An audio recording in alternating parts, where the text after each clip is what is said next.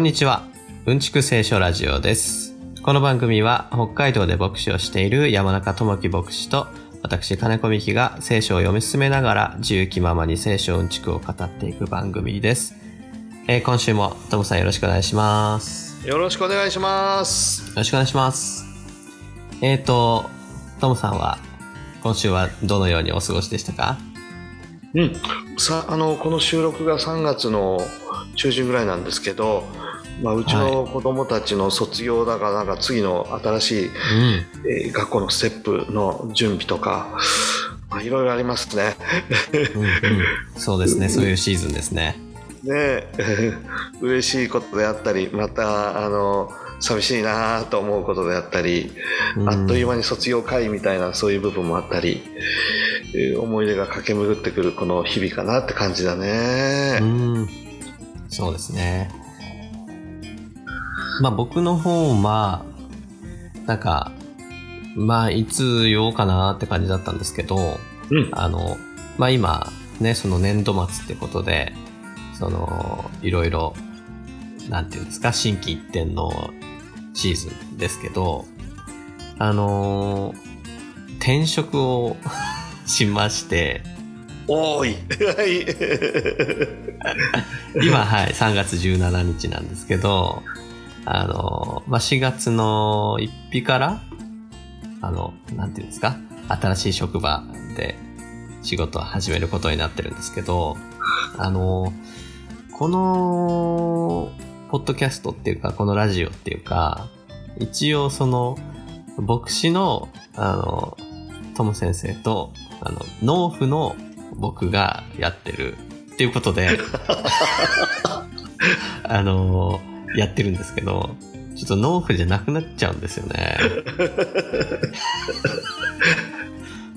なんかあの、別に仕事変わるなんていう話は別になんかラジオと全然関係ないんだけど、なんかそう、ね、そういう前提で始めちゃってるから、なんかこう言わないとあれかなっていう。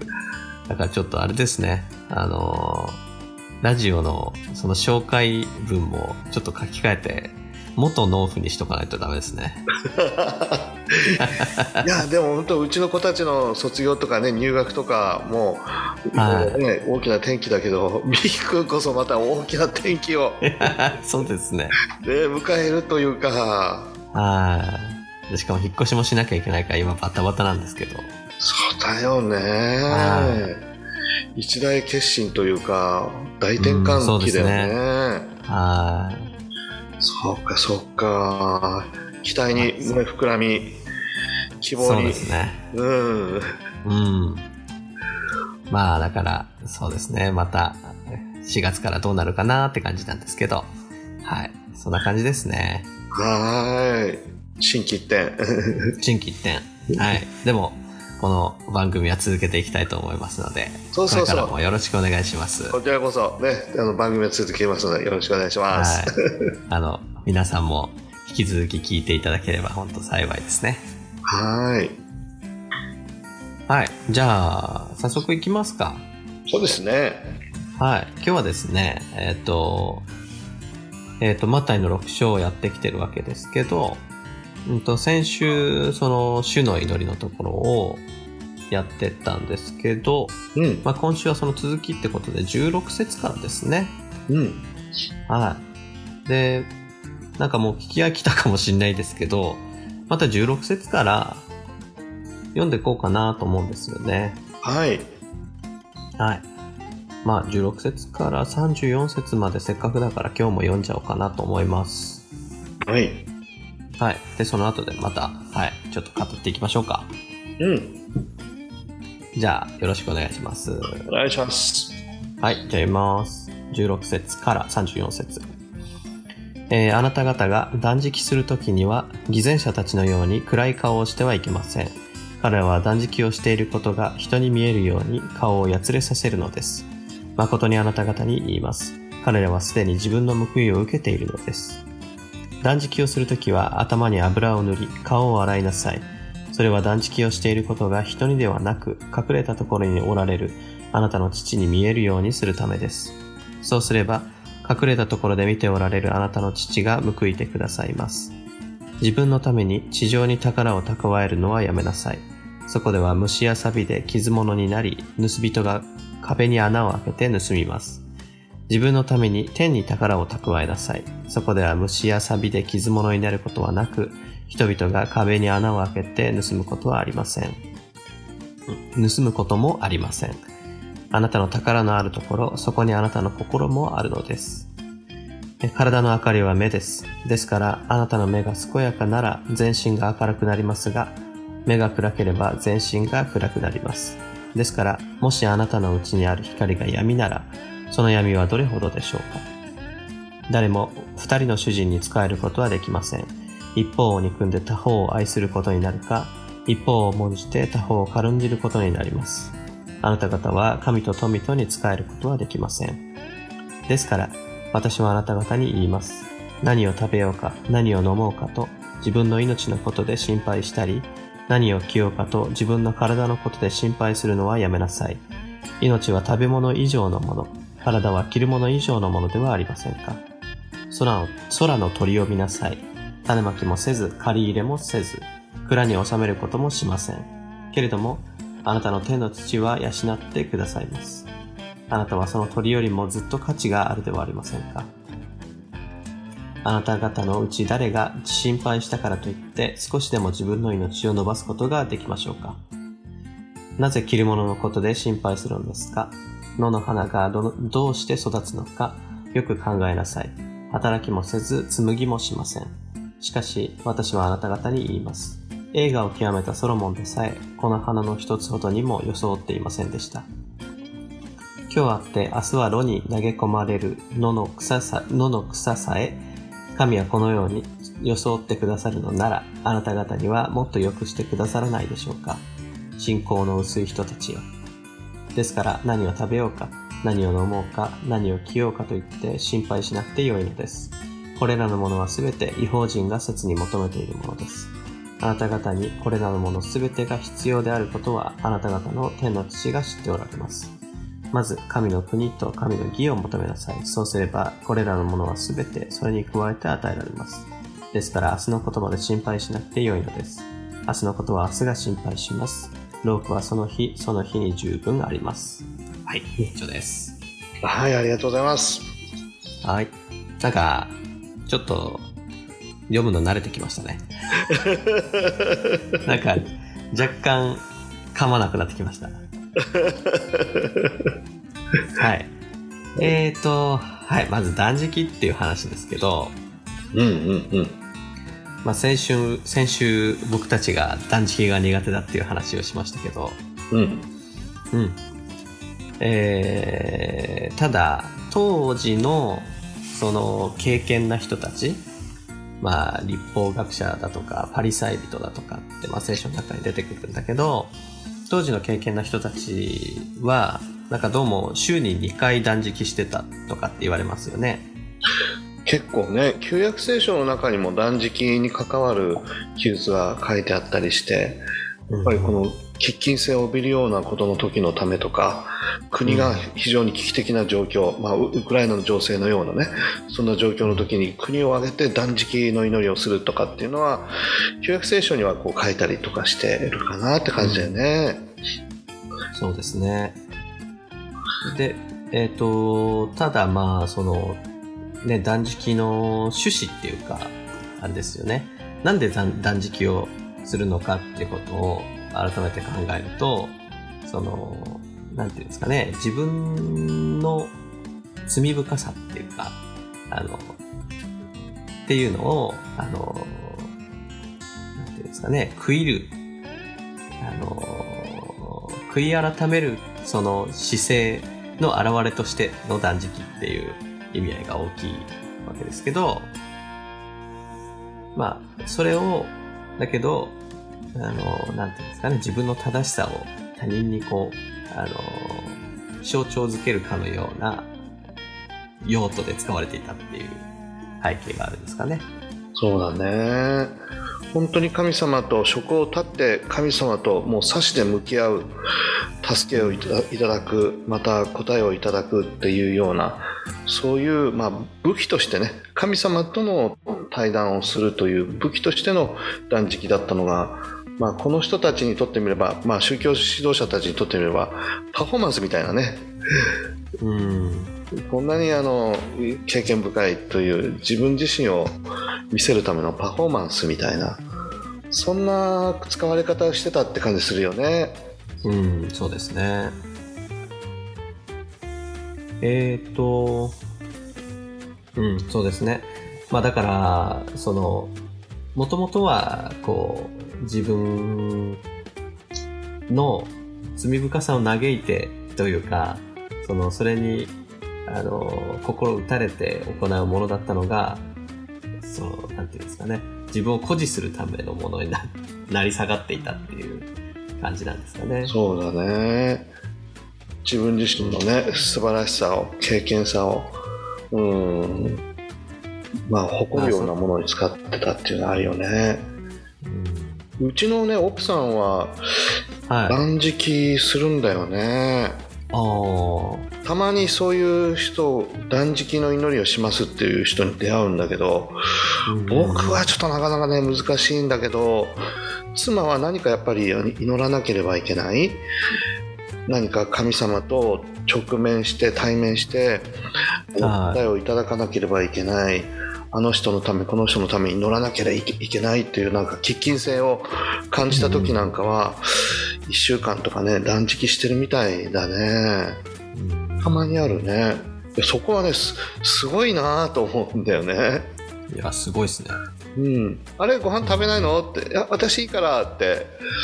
しんどい辛いっていう顔を見せないでね。ちょっとこう場を離れるみたいな、うん、そんな素振りを見せないようにして、うん、場所を移すっていうのはたまにあるよねなるほだけど美樹君なんかあのほらど。はい。さっきさらっと転職人生の大転換のことをいや実は僕もってさらっとってえーおっしゃったけど 結構大きな重たい決断だったけどなんか断食の犬とかなんかした、いや、してないですね。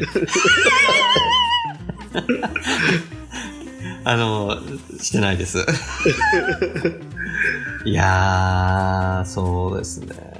なんか、うーん、まあ、単純にそういう習慣がないっていうのもあるし、うんうんなんて言うんですかね。まあ、えー、そうね。なんか、うーん、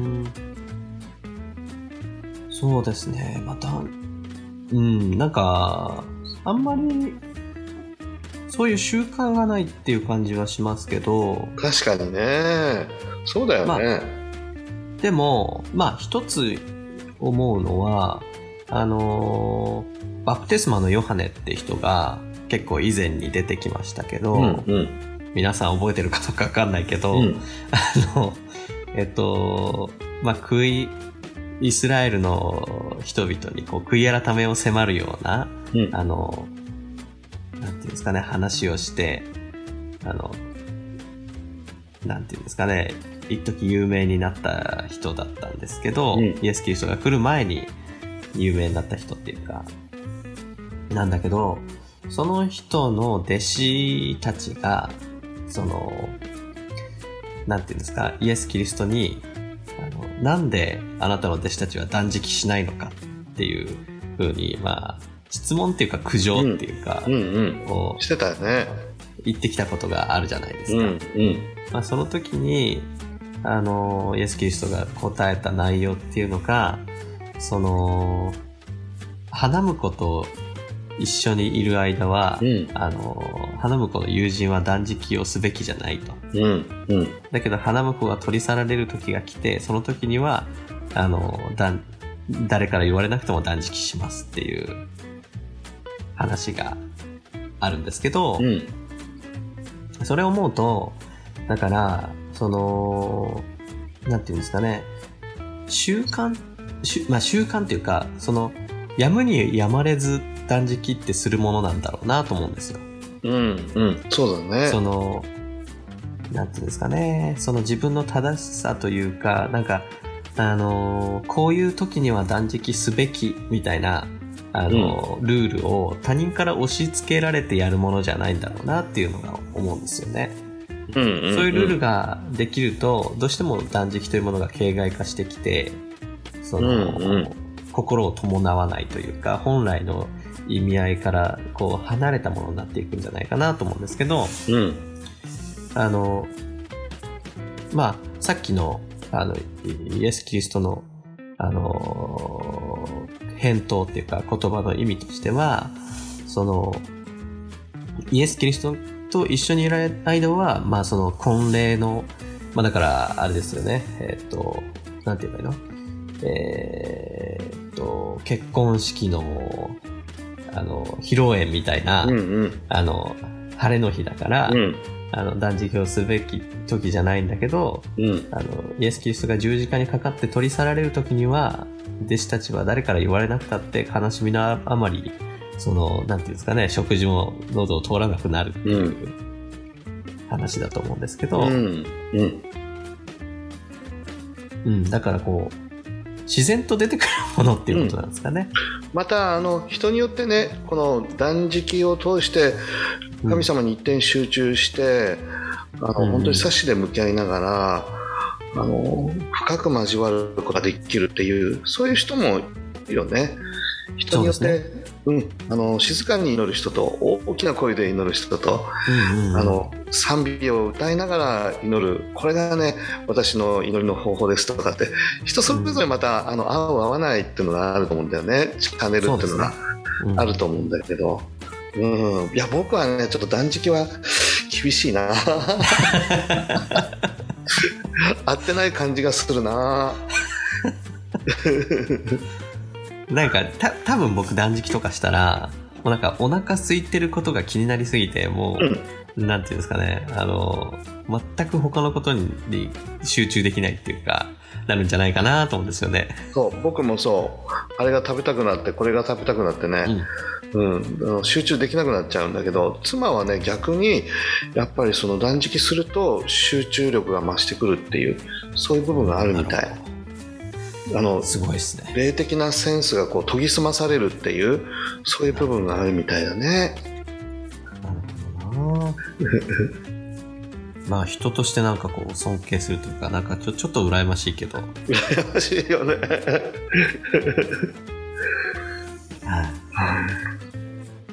まあ、ただまあここではね、その、そういう良い行いも、人から隠れていることが大事ですよっていう。うんうん。で、その、なん、その報いっていうことを理由にそれを説明されてるじゃないですか。うんそうだねその、まあ自分の、こう、名声というか、評判のためにする行いの報いは、こう、地上での宝っていうか、地上でその報いは受け取っちゃっているから、あの、天においては報いが受けられませんよ、みたいな論法ですよね。そうだねうんいや本当にあの誰かにありがとうって言われなくてもうん。すごくねは腹が立ったり、えーなんで言ってくれないんだろうって思ったりすることがあるかもしれないけどでも人に言われなかったら神様が言ってくださるからうんまた人に評価されなかったら代わりに神様が評価してくださるからやっぱりこの見るお方は神様だよっていう部分が多分にあるよねうんそうですね。人から報いを受けるんじゃなくて神様から報いを受けていくそういう人生を目指していきましょうっていう励ましにも取れるよねうん。なんかあの、僕イメージとして、なんかこう、神に仕えるものたるものを無欲たれっていうか、うん。その、まあそういう、あの、なんていうんですかね、見返りを求めずに何事も行えっていうような、あの、考え方ってあると思うんですけど、うん。だけどここで言ってるのって、その、ちょっと違いますよね。その、ね。全くの無欲たれっていうことではなく、うんうんその自分の欲の、欲というか、その、あの、報いを受け取る、その、うんなんていうんですかね、場所っていうか、うんうん。その、どこに貯金をするかっていうか、この後にも出てくるけどね、はい。天国に宝を積みなさいってね、書いてあるけれど、うん、神様から報いを受ける、それこそ最高じゃないかっていう感じだよね。人から報いを受けるんじゃなくて、神から報いを受けるものになりなさいっていう、そういう部分があるよね。人が見てなくても神様ちゃんと見てるからねって。うんうんうん。うんまあだからその地上で受ける報い、まあ地上の宝っていうふうに表現されてますけど、より天に宝を積むことの方が、あのー重要なんだよっていうことが言われてるんだけど、そのまあ一つの理由として、天に、あ、地上に宝をこう蓄えても、その虫や錆で傷物になり、うん盗人が壁に穴を開けて盗みますっていうことが、まあ、一つ理由として挙げられてるじゃないですか。うんうんうん。宝をあの天に積むのが良いということの理由ですよね。そうだね。いや、神様の報いって、えーお金で測れないし、人間の価値観では、あの評価できないぐらいに素晴らしいものだと思うしね、立派なものだと思うし、口ず汚れず永遠に続くものだと思うし、そっちの方が最高だなっていう感じがするよね。そうですね。その、まあ地上の宝ってまあいろいろあると思うんですけど、まあ簡単に言えばお金とか、うんその具体的な宝ですよね、価値のあるもの。うん。とか、あの、地上での、なんていうんですかね、名声とか、地位とか、あの、あと地上での人間関係とか、うん。えー男女関係とか、えーまあ、その、体を持って生活しているからこそ、価値の出てくる、あらゆる、なんていうんですかね、メリットというか、うん。うん。それに対して天天にた天の宝を天に宝を積むって具体的にどういうことなんですかね？そうね。まあ、ひ一言では言えないと思うけれど、永遠の命であったり、うん神様の恵みであったり祝福であったりとか、うん、次の世代次の世代に行き渡っていくようなその神様の良きものっていう、うん。そういう部分があるよね。もう本当にあのありとあらゆるものがこう想像できると思うんだけれど。うん。うん。まあ一つそのまあその虫とかサビとか盗人とかってその地上の宝をなんていうんですか既存する要素として3つ挙げられてますけど、まあ最大のなんていうんですかね要素っていうかでまあその盗人っていうことでここで表現されてますけどあの究極的にはやっぱり死だと思うんですよね。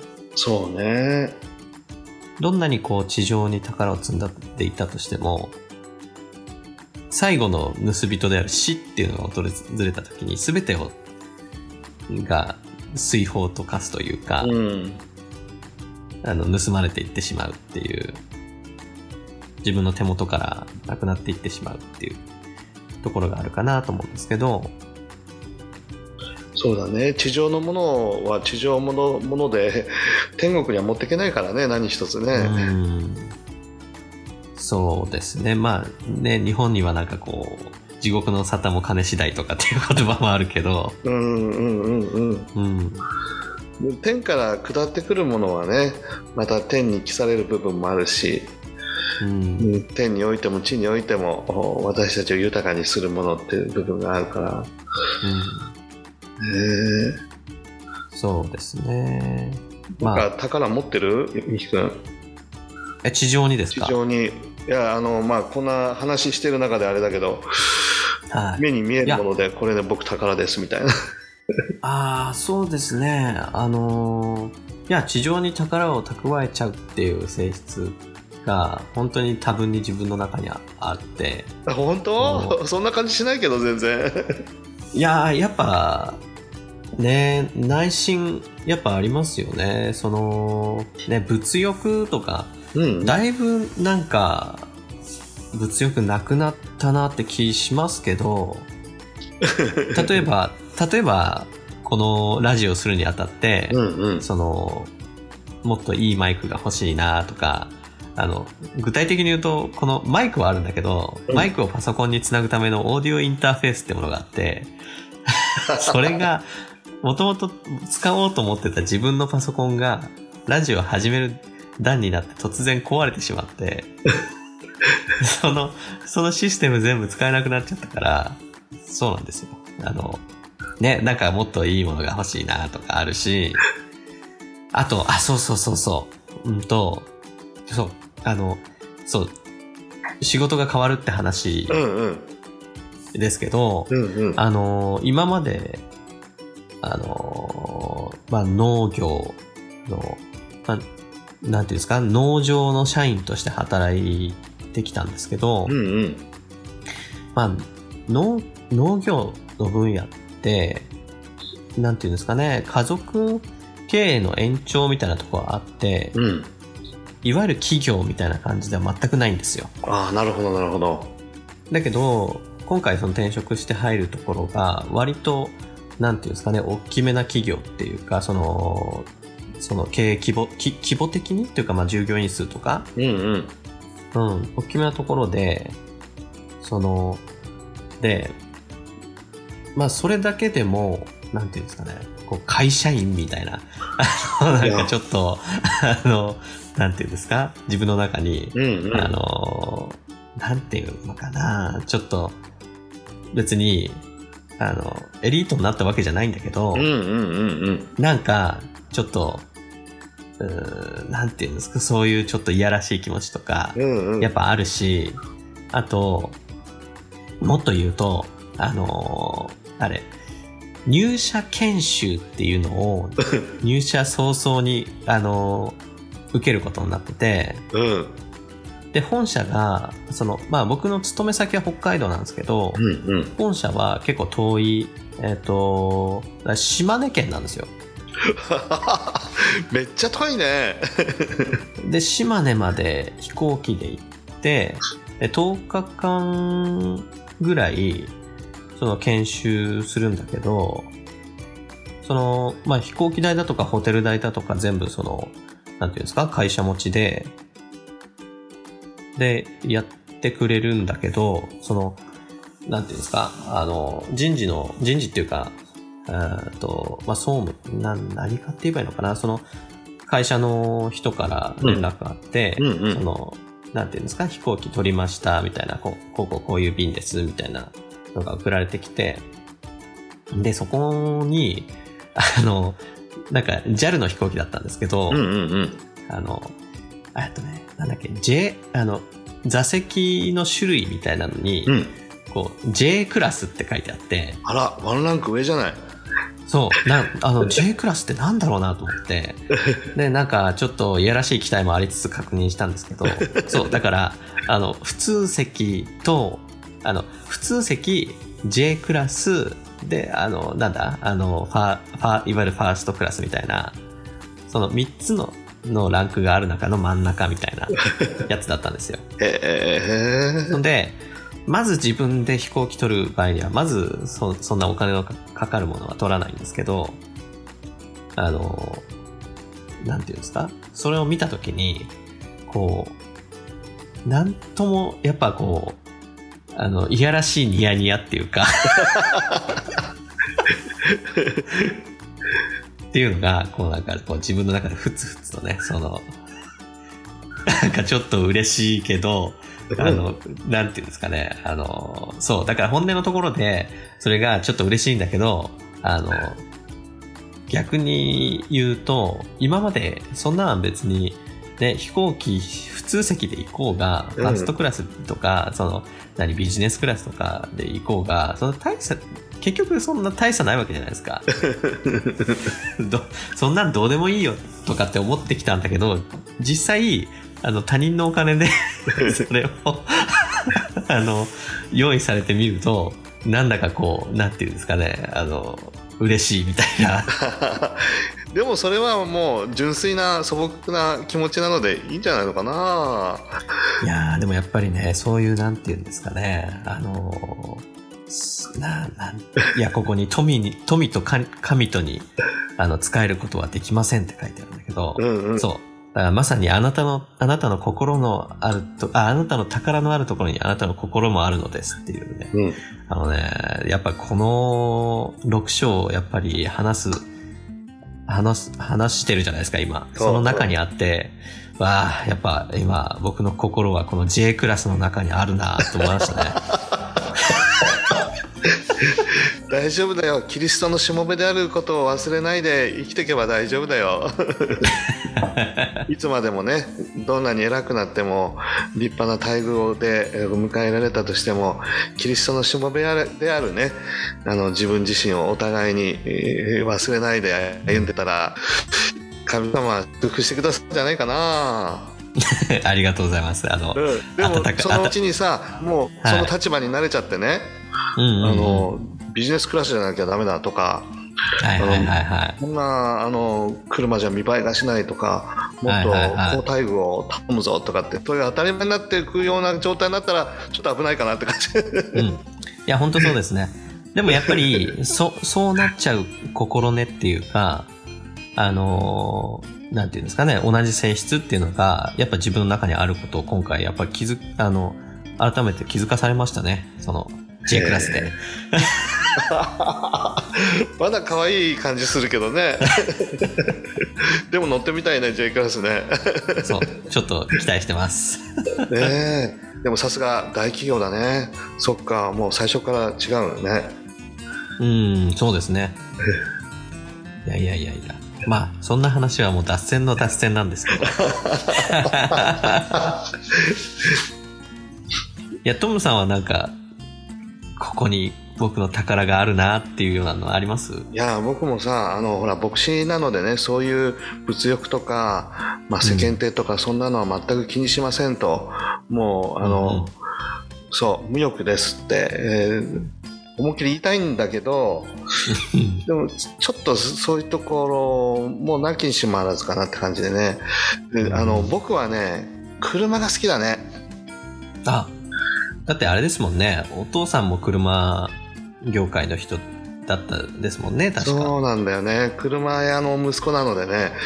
うん。なんかやっぱり車に目がいっちゃうな。なるほど。ああの機能はどうなんだろう。この機能はどうなんあこんな新車が出たのか。みたいな、うんうん絶対買えないんだけどね。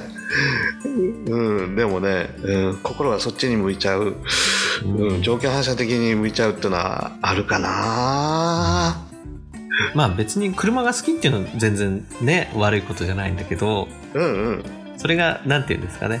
あの、あらぬ方向に行っちゃったりとかすると、あれですけどね。そうそうそうお金もないのに牧師の身分でねローン組んでクラウン買いたいとかって そういう風になり始めたら危ないねに教会の皆さんに叱ってもらわなきゃいけない そうですね。まあ、あの、こ宝のあるところに心があるっていうことでね。はい。宝の所在を、やっぱり、あのー天に置きたいですね。そうだね目に見えないものを追い求めて天国に高を積むような生き方を共にしていきたいねうん、そうですね。いやーはい。じゃあ、続まだまだここで話せるけど、先に進もうかな。い そうだねそうだねや、本当はなんか、髪の毛の話とかしようかななんて思ってたんですけどね。お髪の毛？いや、じゃあちょっとさらっと、さらっと終わらせようか。うんいや、なんか、そうそう面。白いあの、だいぶ、いや、僕、ね、その、あれ、えっ、と、ポッドキャストの、この、あの、なんていうんですか、アイコンっていうか、あの、アートワークっていうか、この、うんちく聖書ラジオの、あの、あれを見てもらってわかるんですけど、うんその、まあ、基本ヒゲ面で、あの、なんていうんですかね、基本めちゃくちゃ老けてるんですよ。あの、昔からほとんど、あの、見た目変わってないんですけど、あの、だいぶね、その、それに、プラスして、その、なんていうんですか？おでこが広がってきたっていうか、あの、髪の毛が後退してきたわけなんですけど、そんなことないんじゃない？本当？いや、そうそうそう、あのーで、うん、結構ね、10代の頃からその自覚はあったんだけど、まあそれはいいんだけど、その、ね、今全然気にしてなくて、あのーそう、そこに僕の宝はないんだけど、うんうんうん。あの、そういう意味で、あのね、その、ここ、ここのね、宝っていうのをね、やっぱ髪の毛って置き換えて考えると、いいなと思って、ああ。その、あ、だから髪の毛は、その、もしね、これ聞いてる人で、その、ね、結構、頭皮が後退していっている、その、ことに悩んでいる人がいたら、その人はですね、あの、髪の毛を天に蓄えてるんですよ。ああ、なるほど。で、だから、あの、天ではね、その、虫がつくこともないし、傷物になることもないし、盗人があ穴を開けて盗むこともないから、天国行った時にね、ふさふさですよ。あの、天にね、た髪の毛を蓄えてない人は。なるほどね。っていう、あの、くだらない話をしようかなと思ってたんだけど。面白い。いや、あの、本当に頭の上に乗っかってる紙はね、僕たちを見捨てていなくなっちゃうことがあるかもしれないけど、天の神様は僕たちを見捨てないからね。うん。そうですね。だから、ね、あのー紙を自分の宝とするんじゃなくてね、ぜひ神をね、自分の宝としたいですね。そうだね、神様をね。本当だね。はい。お後がよろしいようでお。後がよろしいようで。面白いことを言おうと思ったんじゃないんだけど、あの、そういう風になりました。はい。すいません。はい。えーっと、体の明かりは目ですっていうね、あの、な、ちょっとなんか意味深っていうかよくわかんない話がここで始まるんですけど、うん、うん。ちょっと一応もう一回読みますね。うん、うん。体の明かりは目です。ですからあなたの目が健やかなら全身が明るくなりますが、目が悪ければ全身が暗くなります。ですからもしあなたのうちにある光が闇なら、その闇はどれほどでしょうかちょっと 何言ってるかちょっとわかんないっていう感じなんですけど、どうですかこそうね。体の明かりが目っていうのはね、分かりにくいよね、確かに。う。うん、まあでも、どう、どうかな。目からいろんなものが入ってくるんだけど、うん、その目から光が入ってくる。そして私たちの内側をこう照らしていくっていう。またその目と心というのはまあ共通点があるような気がするね。心が悪ければ、その見方もね、意地悪になったり、うん、またいろんな悪いものを求めてしまったりするっていうのはあるよね。うん。でも心が明るいと、やっぱり目もこの透き通っていて透明感があって、健全なっていう部分があるかなと思うんだけど、うん。目つきが悪いとか、澄んだ目をしてるねとかってね、あるよね。ああ、そうですね。あの、目は口ほどに物を言いみたいな言葉もありますしね。いやー、特に日本はそうだよね。うん。うん。まあなんかその、信玄とかっていう箇所が聖書、旧約聖書にあるんだけど、その信玄とかで見ると、なんていうんですかね、その、目が悪いっていう、目が良い、目が悪いっていうことで、その、なんていうんですかね、っていう表現で、その人の、なんていうんですかね、心の内っていうか、うん。その、悪い心、良い心っていうのを、目が良い、目が悪いっていう風に表現されている部分とかもあって、うん。なんかそういう、なんていうんですかね、このイスラエルの人たちの文化的背景の中に、その、目がいい、目が悪いっていうのが、その人の心の内をこう、なんていうんですかね、判断するような、うん。そういうバックグラウンドがある中での話なのかなとも思うんですよね。あるね。内面性、心の健康とこう密接につながってる部分あるよね。あなた方は心の目薬を買いなさいなんて、そういう表現もあるもんね。うんうんうんうん。またまあ、ちょっと科学的なことで言えば、うん。まあ、その、あ体の明かりは目です。まあ、その、いわゆる、その、なんて言うんですか？あの、光を受容する、なんて言うんですかね、システムっていうのがうん、体の中で言うと目なわけですよね、人間だと。なるほど。なんか他の動物だと他のあれで光を感知する動物がいるかもしれないですけど、まあ、人間の場合その光をキャッチするのは目なわけですよね。うんうんうん。まあ、それによって、あの、見えるっていうことが起こってるわけで、うん。ちょっとね、遠回しな言い方だけど、まあそういう意味でもあるのかなっていう気もしますけどね。そうでね。光であるところの神様を見つめて、あの、明るくさせていただく、内面をきれいにさせていただく。うん、でも地上のものばっかり見て追い求めてたら、あの、心が暗くなり、目が悪くなってしまいます。っていう部分もあるよね。うん、うん、うん。なるほど。うん、なるほどね。全身が暗くなりますと。なるほど。まあ神様は義の太陽なる神様ってね、聖書にもある通りに、光なる存在っていうことを考えると、なるほど、なるほど。神を天を見つめて生きていくことの大切さっていうのを、まあ改めてここで語ってるような、地上ばっかり見てたらう、ん下ばっかり見てたら、なるほど、なるほど。いませんよっていう部分もあるよね。まあ、つまり、こう、まあ、なんていうんですか、その地上的な営みっていうのを闇っていう風に例えるなら、あの、まあ、闇ばっかり見てると、全身が暗くなりますよっていうことでもあるんですかね。そうだね。うんうんうん。だから、光に目を向けなさいっていうことですか？光なる神様を見つめていこうっていう部分もあると思うね。うん。ななるほど、なるほど。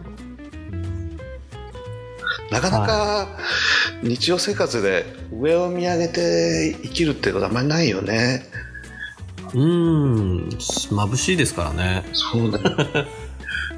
農夫でああるね、美樹君もやっぱり天気とこうね、共存していってる部分あるけど、そうですね。空を見たりするってことある？ああ、そう言われれば、仕事中は結構見ますね。あ、ねえ。この後天気どうなのかなみたいな。あと、だからまあパッ、まあ天気見るときってやっぱり予想と違う天、天気、天気予報と違う、あの、天気だった場合に、やっぱ空見ちゃうことありますよね。ああねえ。本当にあの都会でビジネスマンでっていうか、普通の人たちの中でどれほどね、空を見つめるだろうかって思うんだよね。うん。もう本当に企業選手のようにあの前を向いて下を向いてでひたすら働くっていう部分が多分にあるかなと思うんだよね。うん。うんまあ、また脱線だけど、北海道に来て、あの、まあ、僕ももともと神奈川県の生まれなんですけど、うんあの、8年、9年ぐらい前に北海道来たんですけど、うんその時やっぱり大、北海道の第一印象は、あの、空が広いって思ったんですよ。ああなるほどね。いやー、だから、雲が、なんて言うんですか？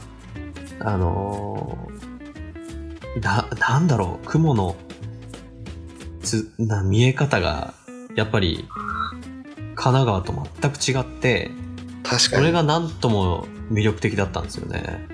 感動だよね新鮮な感動だよね。うん。遮るものがないもんね確かに。うん、そうですね。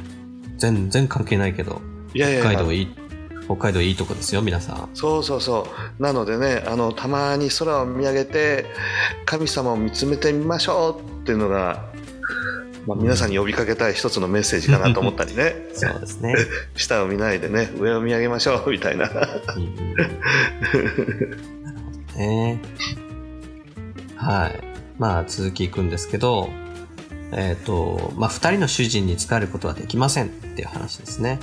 うんあのーまあ、ここで言われてるのは、神か富かっていうふうに言われてるんですけど、あのーまあ、他方、一方を愛して他方を憎んだり、えっと、一方を重にして他方を軽軽んじたりと。っていう話なんですけど、いうんやーでもこれ、やっぱり、その、ね、キリスト教徒として、こう聖書のね、あれに従って生きようっていうふうに、あの、決めてやってみると、よくわかるんだけど、うんうんやっぱ、ふた、二人の主人に仕えることってできないんですよね。確かにそうだよね。そう。で、その、まあ、キリスト教徒だから、クリスチャンだから、その、一貫して、神に仕えているかっていうと全然そんなことなくて、うん。その、瞬間瞬間で、どっちに仕えてるかって結構違うと思うんですよ、僕。うん。なんか、ね。振り返ってみて、うわ、なんか、ね、富に仕えてんなって思うこともあるし、ね、あのーいやーなんか一日通して神に従ったなっていう日ってない気がするんですよ。ああ、そうだよ。みんなそうだと思うよ。そういう瞬間はね、あったかもしんないですけど、ん。じゃあその最も人生の中で最も信仰的だった一日が、一日通して神に従ってたかっていうと全然そんなことない気がするんですよね。いや、本当にいろいろあってね、自分自身に落ち込むこともあるだろうし、いろんなものが目に入ってくる、心に入ってくるっていう、そのただ中で、でも神様を見つめながら、なんとかって、で、またそこに働く神様の力っていうのもあるしね、うん。不思議な祝福っていうのもあるだろうし、そういう神様の憐れみによって支えられている私たちの信仰生活ってことも言えるよね。それは間違いないですね。うん。やってやってるんだみたいなそんな感じはないよね。うん。そうですね。まだここのね、はいはいあの富にと主人神に仕えることができませんってあるけどこう読むと富が悪いかっていう風な話になっちゃうんだけどでも富は悪いことじゃないよね、きうん。富は神様が与えてくださる祝福なので、それを用いて人と神様のために用いていくんであればうん。それは素晴らしいことだと思うんだよね。うん問題は富よりがその神様より偉くなっちゃうっていうか。うんそうですね。そこに問題があるよね。うん。個人の話で言えば、その行動原理をどっちに置くかっていうことですよね。うんうん。もちろん、だから、例えば、その、クリスチャンだって生きていくのに、お金は必要だし、うん。あの、逆、まあ、もうちょっと言えば、その、教会っていう組織を運営していくのに必ずお金って必要じゃないですか。うんうん。じゃあ、でも神に使えるからお金はいらいらないですって言ったら、それはね、現実的じゃないわけで、そうだね。ただ本末転倒にならないことっていうことはやっぱ言えますよね。そうだね。それはとても大事なことだよね。うん。えー富が最初で神様が2番じゃなくて神様が常にね一番トップの方にんいないといけないっていう部分あるよね、ですね。大きな武器としてね富はあの用いられる武器だよね。うんと稼いでうんと蓄えてうんと捧げなさいっておっしゃったね神学者がいらっしゃるけど本当にその通りだなと思うんだよねうんうんうんだからミキ君もこれからねあの超有名な あの会社の立派なあのビジネスマンになるんだけどもうんと稼いでねうんと蓄えてまたうんと捧げてくださいいやー、頑張ります。いやー、まあ時間的にこんなとこですかね。こんなとこかな？うん。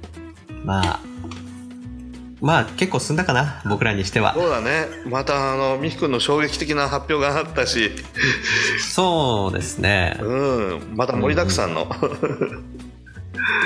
ですね。まあだから、ね、次回は、次回はまだ3月の24日か。うんうんうんあ、でもあれですよ。3月の24日に収録するやつが、公開されるのは4月何？?1 日 ?2 日？うんうんだから、その頃には、元納付になっちゃいますね。ああそっかそうか場所って書いてあったっけ？この番組の場所。うんここで納付をしているってなんかあ、ほ、あートムさんに関しては北海道で牧師をしているっていうふうに書いてる。なるほどでなるほどただまあ僕はそのトムさんの僕牧師をしている、まあ牧師をしていることを牧会するって言いますけど、うんうん、トムさんの牧会する教会に行っているうん。農夫のミキですっていうことでやってるわけなんですけど、あなるほどなるほど。もしそこにね場所が書いてたらもうあの農夫としてのミキ君を見るその勇姿を見るのもなかなか見れなくなっちゃうからさあリスナーの皆さん、あの見に来てくださいって 呼びかけようかなと思ったけど。なるほどそう。だからね、あの、教会もね、ちょっと引っ越しするから、教会も変わっちゃうんだけど、いやー寂しいね。まあ、でもね、あの、寂しいんだけど、ね、つながりが切れるわけじゃないし、そうだね。ね、もともとこの収録はね、オンラインでやってるからうん、うんうん。うんこの収録は別に何の変わりもなくできるんじゃないかなと思ってるんだけど、そうだね。これは便利だよね、いやー、コロナ禍の一つの、あれですね、あの、数少ないメリットの一つですね。い、やーそうコロナがなかったらこういうツールにも出会えなかったからうん、なかなか導入コストが大きくてね、その、金銭的な面もあるけど、気持ち的な面で、オンラインでやりましょう、みたいな。うーん、うーんちょっとなっていうの大きかったですもんね、コロナ禍以前は。大きかったね教会のあり方も様変わりした皆さんの会社もそうだと思うんだけど、うんそうですね。今ね、結構多くの教会で、ね、オンライン礼拝配信みたいなのやってますもんね。そうだね、ズームを導入したり、ネット配信したり、YouTube を使ったりする教会もいっぱいあるもんね。うん。いやー、便利になりましたね。いやー、様変わりした。またさらに進化が続いていくんだろうと思うけれども、うん。なんとか、ね、私たちは地道にこういう形で皆さんに聖書の素晴らしいお話を届けたいなと思いながら来てるので、そうですね。え皆さんまたお付き合いください。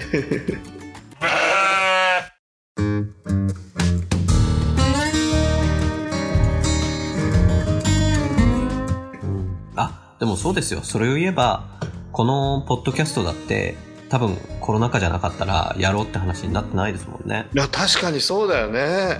うん。頭の片隅もなかった想定外のことだよね。なかったっすね。そうだ、ミキ君が持ってきてくれたいいアイデアだったね。いやいやいやいや、あの、ありがとうございます。ね。なんか、まあね、リスナーの数的には、本当あの、ポッドキャストとしては超零細ポッドキャストなんだけど、でも、それが例えば一つの教会に集まって、あのね、礼拝に集まる人たちの人数って考えれば、うん、ね、全然少なくない人数だし、本当そうだと思う。いや、皆さん本当によく聞いてくださるよね。いや、本当にこのね、なんかくっそ長いし、あの、なんていうんですか、ちゃんと台本できてるわけじゃなく、うん。なんかこう、ね、結構ぐちゃぐちゃな話してるわけなんだけど、いや、ありがたいことに本当あに聞いていただいて。りがたいことだね。本当に楽しいポッドキャストなんて他にもいっぱいあるでしょう。ぱいあります。でしょう中でもそんな私たちのねこの聞いてくださってありがたいことだなと思って感謝いっぱいだねうん、そうですね。まあ、ぜひ、これを聞いてくださってる方には、あの、あれですね。なんか、興味ありそうだなっていう人に、ぜひね、あの、紹介してもらいたいですね。あこういうのあるよっていうのね。そうそうそう。買った意地張らないで。うん。普通に聞き流せる。なんかこんなのもあるよってね。